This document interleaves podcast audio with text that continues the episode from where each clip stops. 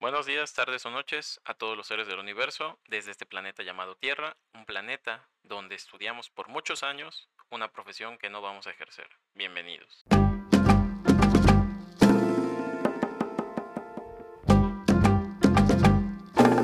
El día de hoy hablaremos de algo que como adulto seguramente tienes y si no lo tienes, la realidad es que no pasa nada.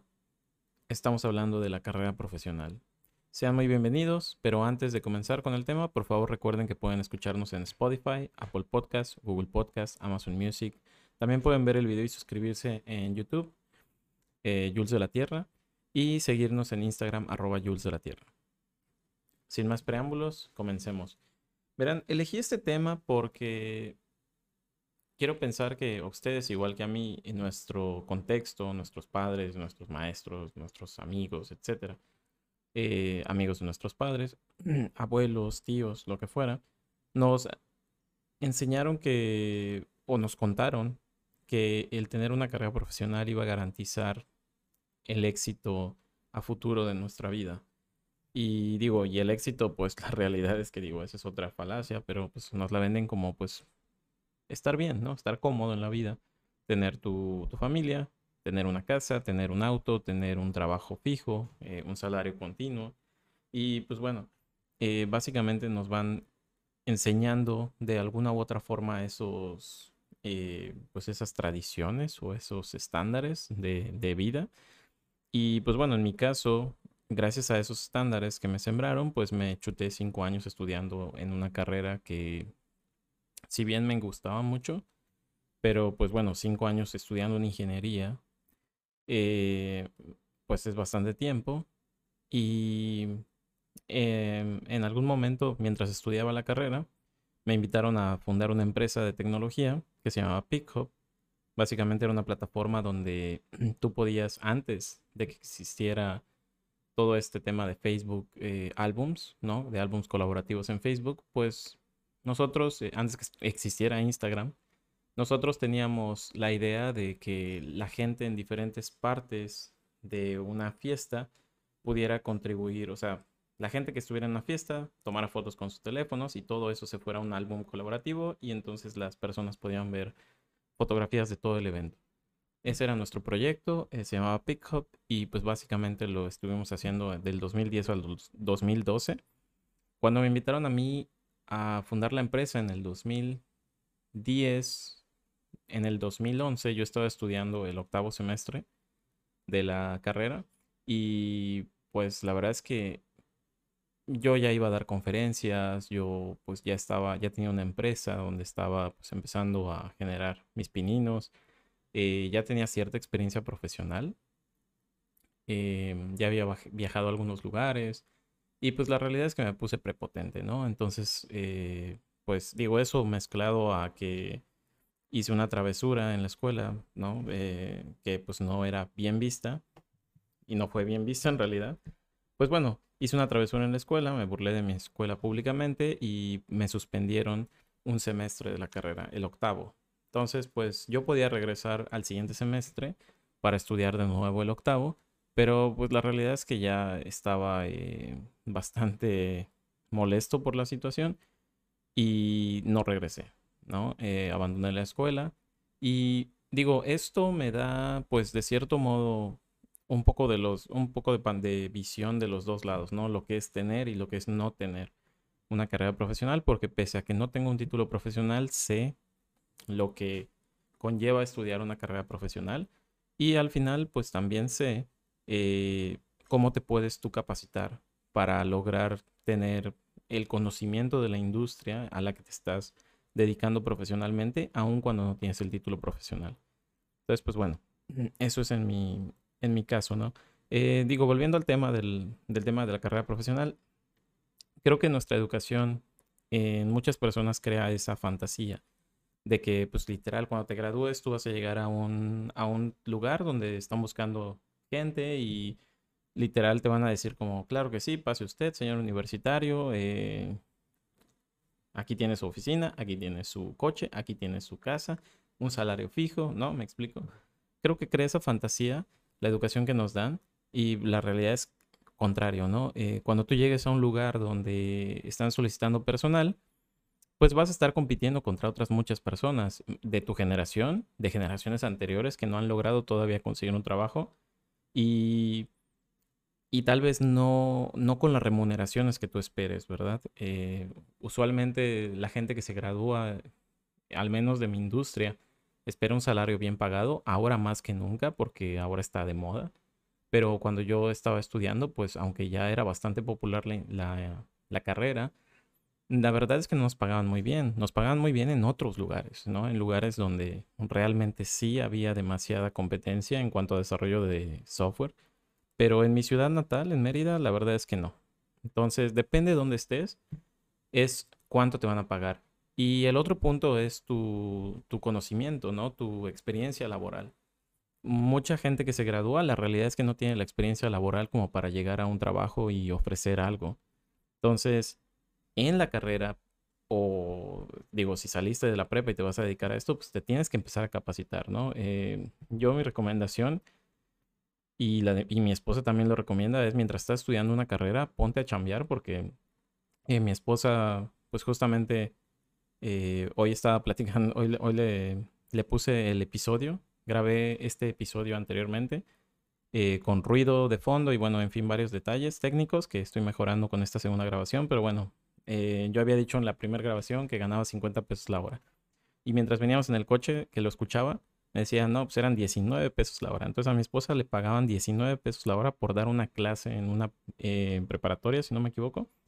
Y pues bueno, básicamente, eh, aún así, ella lo que valora más, y yo también, porque yo igual cuando trabajaba, mientras estudiaba, pues no me pagaban gran cosa. Y a veces tenía proyecto, a veces no tenía proyecto. Entonces, la verdad es que no es por lo que te paguen, es por lo que tú estás aprendiendo, te estás fortaleciendo y estás logrando tener eh, pues más conocimiento, ¿no? Y yo creo que el punto número uno es capacítate eh, para construir tu propia experiencia profesional y sobre todo entenderte a ti mismo, ¿no? Algo que me pasó a mí curioso mientras estudiaba la carrera fue que yo en el segundo semestre de la carrera decido eh, inscribirme a un concurso de programación donde la realidad es que yo no era bueno para programar, pero fue una forma de exigirme a mí, eh, porque me estaba yendo mal en, la, en, la en las materias de programación en segundo semestre. En primero me fue muy bien, pero en segundo ya empezaba lo complicado y me, me iba mal. Entonces me metí a este concurso de programación como una forma de obligarme a, a pues, pues ahora sí que a aprender, ¿no? A aprender porque pues iba a estar concursando. Y pues la realidad es que en el concurso no me fue nada bien, porque yo me metí porque pensé que nos iban a capacitar, que nos iban a dar ejemplos, que nos iban a hacer, no sé, alguna simulación o algo por el estilo. Y la realidad es que no, o sea, nada más ponías tu nombre en una hoja de papel y nos vemos en el momento del concurso. Entonces, pues yo llegué nada preparado, me puse a estudiar en un libro de Deitel y que no se me hacía muy bueno para aprender, pero era lo que yo tenía al alcance. Y pues prácticamente nos fue muy mal, ¿no? Nos fue muy mal en el concurso de programación, yo regresé. La verdad es que no me sentí mal, me sentí bien de haber concursado. Eh, digo, hubo chistes, bromas y todo, de que pues, no hicimos absolutamente nada. Pero, pero me sirvió porque de ahí me llevé una pieza crucial, yo pienso, en mi carrera, que fue como concursé y no entendía nada, pues yo me llevé apuntados los problemas en una libreta. Y en segundo semestre, como dos meses después, me seguía yendo mal en la materia todavía de programación. Eh, era programación orientada a objetos. Y básicamente lo que hice fue en un día decir, ¿sabes qué? Pues tengo que aplicarme porque si no, pues me va a llevar la fregada. Y también me pregunté si era lo que quería hacer, ¿no? Si yo quería programar. Y la realidad es que sí me gustaba. Antes de, irme al concurso de programación, yo ya había hecho pruebas de instalar Linux, eh, configurar algunos servidores web en mi computadora, hacer pruebas de archivo de, servidor FTP, hacer pruebas de eso, hacer pruebas de lo otro, instalar paquetes, bajar paquetes, configurarlos, permisos, bla, bla, bla. Eh, y pues bueno, me gustaba, pero la programación era algo particular, ¿no? Y entonces, pues yo dije, ¿lo hago o no lo hago? Y sí, efectivamente me senté un día en la sala de mi, de casa de mis papás, donde ellos tienen como unos mosaicos. Es, pues el piso aquí usualmente en Mérida son mosaicos. Entonces, Eh, recuerdo que el problema que me llamó mucho la atención fue uno de armar una matriz en espiral de n por m. Eh, para los que no sepan de qué estoy hablando, aquí está la pantalla, aquí está la imagen en, el video, para los que están viendo en YouTube, para los que están viendo en el podcast, pues bueno, básicamente imagínense una hoja de Excel, ¿no? De, eh, no sé, tres filas por cuatro columnas. Entonces, el 3 sería n, el 4 sería m, pero es variable. Puedes hacerla de 5 por 12, ¿no? Por ejemplo. Entonces, básicamente la matriz en espiral consiste en que como pues es una tabla, ¿no? Pues en cada posición hay un número, pero los números se van apilando hacia adentro como en una espiral, ¿no? Entonces, eh, básicamente ese era el ejercicio y literal me paré en, el, en, el, en, la sala de, de, mis papás, vi los mosaicos y dije que iba a ser una matriz de 3x4. Entonces, pues puse el delimitadores 3x4, me paré junto a esa matriz que yo había dibujado mentalmente y empecé a caminar, literal, a dar pasos, un paso, un paso y estoy en la posición 00, dos pasos y estoy en la posición 01, tres pasos y estoy en la posición 02, ¿no? Entonces, así fui armando mi algoritmo eh, y lo más enriquecedor de esa experiencia fue que yo entendí mi proceso de aprendizaje, de análisis de los problemas, porque lo fácil hubiera sido que yo me haya ido a buscar en internet eh, cómo se resolvía, pero la realidad es que si encontraba un algoritmo me iba a ser complicado, número uno, porque en matemáticas yo no me considero bueno. Eh, me iba a tomar más tiempo y de todos modos, aunque me tomara más tiempo, yo lo que quería era realmente entender cómo mi cerebro funciona, ¿no? Cómo yo podía resolver ese problema. Y fue literal el compromiso que yo hice conmigo de, antes de irnos a averiguar cómo se hace, vamos a tratar de resolverlo a nuestra manera. Y me sirvió de mucho porque entendí mi proceso mental que pues hasta la fecha yo eh, soy mejor escribiendo en el papel, haciendo, por ejemplo, mis planeaciones, literal, tomo varias notas hasta que aterrizo en una presentación o en un plan de trabajo o en lo que sea la información. Entonces, eh, mi proceso es así y lo pude entender gracias a esta experiencia. Fue algo positivo que yo me llevé de este concurso de programación, ¿no? Entonces, pues yo me empecé a capacitar, literal, eh, en internet, empezaba a buscar, eh, entendí cómo leer una API, entendí cómo funcionan los lenguajes de programación, que fue algo increíble porque ahora puedo, bueno, en mi vida profesional pude aprender varios lenguajes de programación gracias a que a que pude pues saber cómo leer un API, qué componentes tienen los lenguajes de programación y entonces eso me permite más fácilmente aprender otros lenguajes de programación. Bueno, aprendí otros lenguajes de programación y pues bueno, creo que lo más valioso fue eso, ¿no? De retarme a mí mismo fuera del concurso de programación, fue retarme a mí mismo, eh, ponerme en una situación incómoda. Y después de esa eh, experiencia que tuve haciendo el problema en mi casa yo solo con Python, que es un lenguaje que no sabía, y pues básicamente no me volví mal en programación, me iba muy bien en programación después de eso, porque entendí cómo, lo, cómo, mi, cómo yo lo podía, que los problemas no había solo una forma de verlos, sino que los podía ver de otra forma y los podía ver a mi manera y resolverlos a mi manera y funcionaban las soluciones. Tal vez no eran las mejores, pero poco a poco fui aprendiendo en la universidad otras formas y fui mejorando un poco, ¿no? Eh, en fin, creo que eso es algo valioso. Eh, entonces, definitivamente hay que capacitarse uno mismo. Y ahora en Internet hay mucha información, así que en la rama en la que estén, si quieren saber más de, lo que aún no les han mostrado en la carrera, porque la realidad es que mi carrera no era para programadores, mi carrera era para ingenieros en sistemas. Y la realidad es que los ingenieros en sistemas no son programadores, ¿no? Eh, había una especialidad en software, pero pues la verdad es que está desactualizada, estaba desactualizada.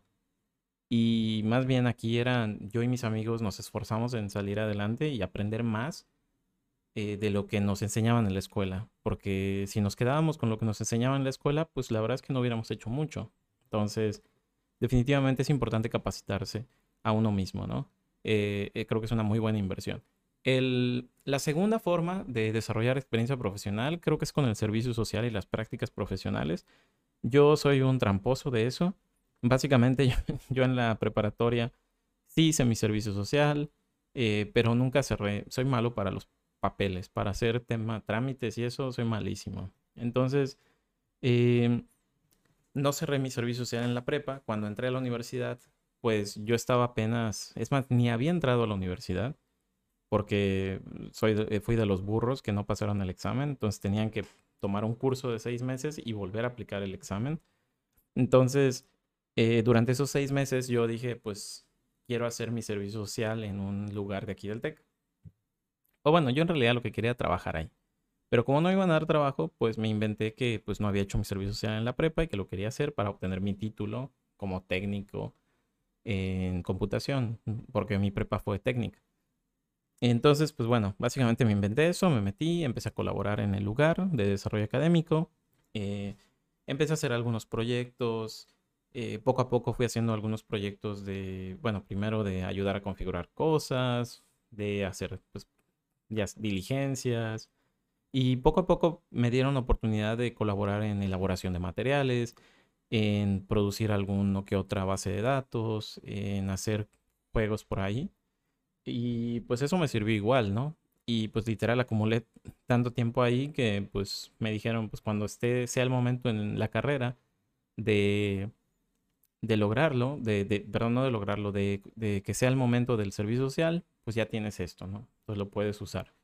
Y estuvo bien. Sin embargo, pues eh, yo en tercero, cuarto semestre, no me acuerdo, eh, vi que había una empresa que estaba buscando a alguien que supiera Python. Y como yo antes ya había tratado de encontrar empresas que me contrataran para programar Python y la verdad es que solo encontré una en todo Mérida y esa empresa no me dio la oportunidad, pues me fui a ver esta, esta oficina que estaba solicitando a alguien con Python y que supiera Linux y pues me presenté, me explicaron qué onda y dije voy, ¿no? O sea, tenía que administrar un servidor OpenSUSE, tenía que hacer, eh, ahí hice un software para sugerir rutas eh, a repartidores de mercancía que trabajaban en, ese, en esa eh, oficina. Y pues bueno, me sirvió de mucho, ¿no? esa experiencia también. Entonces, todo lo que yo iba haciendo lo iba sumando a mi currículum. Con un amigo vendimos dos portales web. Entonces ahí le instalamos a uno Joomla, lo configuramos, le agregamos unas cosas. A otro le modificamos un WordPress. en otra ocasión eh, bueno, ya que empecé a agarrarle la onda al tema de modificar software, porque primero modificaba software hasta que después fui poco a poco tratando de hacer software desde cero, em, me empecé a involucrar más en las comunidades de Internet y llegué a la comunidad Mozilla Foundation, que es básicamente la fundación que, que, así, que hace Firefox, que es, para los que no sepan qué es Firefox, pues investiguen qué hubo antes de Google Chrome. Básicamente era el Google Chrome de esa época. Eh, entonces, pues bueno, me puse a, a, colaborar en la comunidad, primero con eventos, luego con un proyecto de traducción de Firefox a lengua maya, eh, un proyecto bastante padre. Me sirvió para desarrollar skills de, por ejemplo, levantar capital para proyectos, pues sí, patrocinios, básicamente, levantar patrocinios. No me puse a levantar patrocinios para pagarle a, los traductores, eh, para pues tener eh, presupuesto para cierto swag, y producir cosas, ¿no? Entonces, pues la verdad es que ahí pues hicimos la, el intento de, hacer cosas padres y, nos, nos salieron buenas. O sea, lanzamos Firefox en Maya, me invitaron a Santiago de Chile por ese proyecto, eh, después nos me invitaron a Vancouver y pues todo eso se iba al currículum, todo eso se iba anotando al currículum y ya después que me sentía más seguro en la comunidad, empecé a colaborar con, eh, con con bloques de código a ciertos productos que me interesaban. Y pues nada, empecé a contribuir con código a Mozilla Foundation. Y de ahí pues empecé a contribuir a otros proyectos y todo, todo, todo lo que iba haciendo lo iba poniendo en mi currículum. Entonces, creo que eh, ese sería el tercer punto, construye. Entonces yo me puse a construir, me puse a contactar comunidades, me puse a colaborar con proyectos de open source. En el caso de mi industria, que es tecnología, pues existe el eh, código abierto, que es básicamente un código de un software popular que tú puedes contribuir con código y así te das a conocer ante la comunidad y ante varias personas. Lo puedes poner en tu currículum y cuando lo pones en tu currículum, pues eso llama la atención también, ¿no? Entonces, definitivamente creo que son esos tres aspectos para desarrollar tu experiencia profesional, el capacitarte, usar las herramientas del servicio social y las eh, prácticas profesionales y ponerte a construir por tu propia cuenta. Eh, puse un punto a discutir que sí es importante, eh, es, si es importante tener una carrera profesional. Yo creo que sí y no es importante. Eh, es importante definitivamente estudiar, estudiar la carrera porque tienes ciertas herramientas que pues tú solo no vas a tener, ¿no? Y te sirven para desarrollar ciertos talentos con los que tú, con los que tú cuentas. Entonces, creo que esa es la parte eh, valiosa de estudiar una carrera. Eh, y pues por el otro lado, eh, yo creo que todo suma, ¿no? Entonces, si estás estudiando una carrera, te pones a chambear, usas las herramientas que tienes, pero también te acercas a gente talentosa, a gente que ya está en la industria, intercambias ideas, creo que eso te hace más, más rico en conocimiento, más rico en experiencias y eso pues te hace un mejor profesional, ¿no? Ahora, si es importante tenerla, yo creo que no. Conozco mucha gente que no tiene una carrera profesional y la verdad es que son muy buenos haciendo su profesión. Entonces, eh, definitivamente no es vital tenerla. Pero importante, pues yo diría que tiene un cierto nivel de importancia, sí. Em, ¿Cómo elegir la carrera? Yo creo que para, pues, para los chavos o los adolescentes o los que están pensando en entrar a una carrera, Creo que solamente basta con recordar eh, qué querían hacer cuando eran niños, ¿no? E, y qué querían hacer cuando tenían, no sé, nueve años tal vez, ¿no? Ocho años. Porque si recuerdan lo que querían hacer cuando, eran cuando tenían seis años, pues van a ser bomberos o astronautas o lo que sea. Pero cuando ya eran niños de ocho o nueve años, creo que ya tenían una idea clara de qué querían hacer. En mi caso, yo me la pasaba jugando con Haciendo, una vez hice un circo, eh, hacía jabones y los vendía en la cuadra. Eh, vendía, digo, hacía business en la escuela. Y entonces el tema de negocio siempre había estado. en alguna ocasión en cuarto de primaria hice una máscara que, con, que puse un interruptor cerca de mi mejilla y entonces tenía como los ojos eh, con LEDs. Bueno, digo, poquitos. Y cuando movía mi pestaña hacia arriba, pues se prendían los foquitos. Entonces me gustaba mucho el tema de innovación, de crear cosas. Eh, por otro lado, pues me gustaba mucho la música. Bueno, me gusta todavía mucho la música, el tema de, del entretenimiento, etcétera. No lo estudié, pero pues digo, estoy haciendo esto y le entiendo a lo indispensable. Eh, entonces, son varias cosas que, que son de mi interés y, sobre todo el tema de la observación, ¿no? Eh, me gusta mucho el tema de, la antropología, de entender el ser humano. Y pues mi camino me ha llevado a, a entenderme a mí mejor en cuanto al tema espiritual, en cuanto a tema, eh, pues, mental, ¿no? Físico. Y pues es parte de. Entonces creo que son varias cosas que se mezclan en mí como persona y creo que ustedes también tienen otro conjunto de eh, que yo pienso que, las, que hay que analizar bien esos talentos que tenemos y elegir una carrera que pueda potenciar esos talentos, ¿no? En mi caso, la carrera de ingeniería siento que me ayudó mucho al tema de estructuración y me ha servido para todo lo que hago. Entonces, creo que eso es lo más valioso que he tenido de, de la carrera que elegí. Entonces, ustedes elijan una carrera que potencialice esos talentos que ustedes ya traen y conéctense con esas memorias de cuando eran niños para que pues lo que tomen sea algo que ese niño era lo que quería lograr, ¿no? Em, debo si, digo, puse un punto a tratar de si debo mantener siempre la misma carrera. Y yo creo que, que no, creo que puedes eh, moverte entre tus diferentes talentos. Por ejemplo, si yo el día de mañana decido ser entretenedor o si yo el día de mañana decido dedicarme solamente a la parte de estudio de, la, humanidad, o si eh, decido seguir en mi, en mi camino de hacer solamente tecnología, o si quiero estar entre, las, entre todo, ¿no?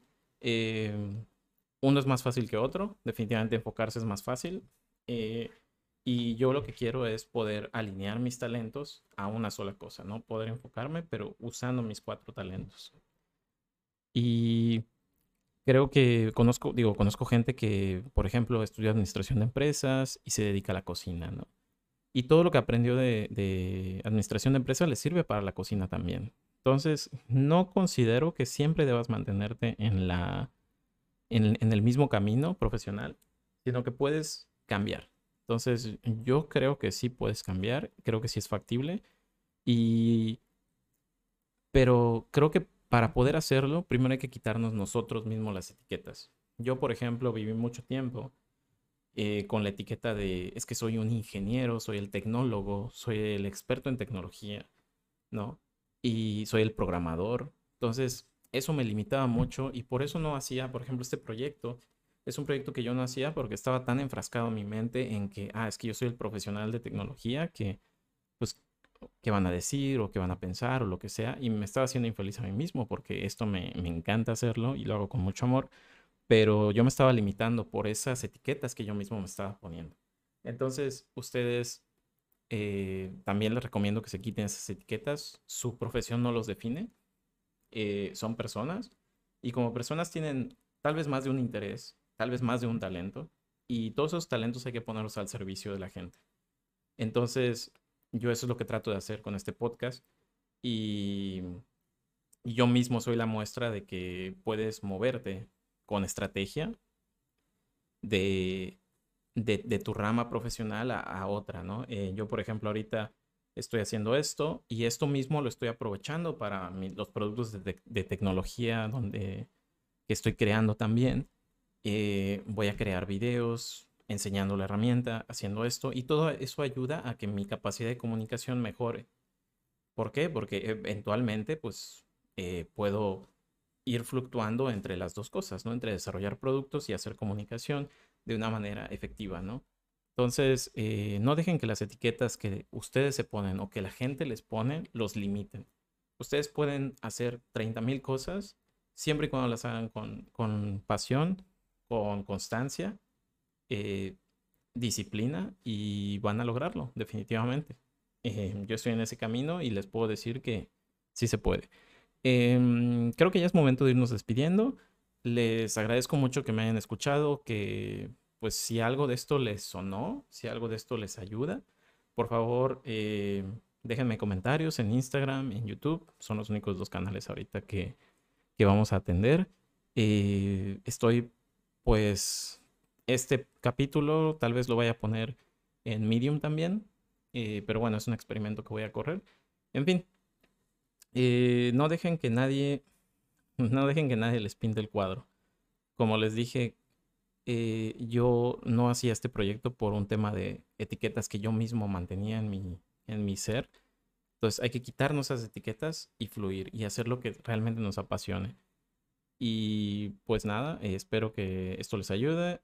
Lo más importante es ser responsables de su propio destino, así que si quieren ver un cuadro en la pared, pues píntenlo pinten ese cuadro que quieran ver y háganse responsables de su propia vida.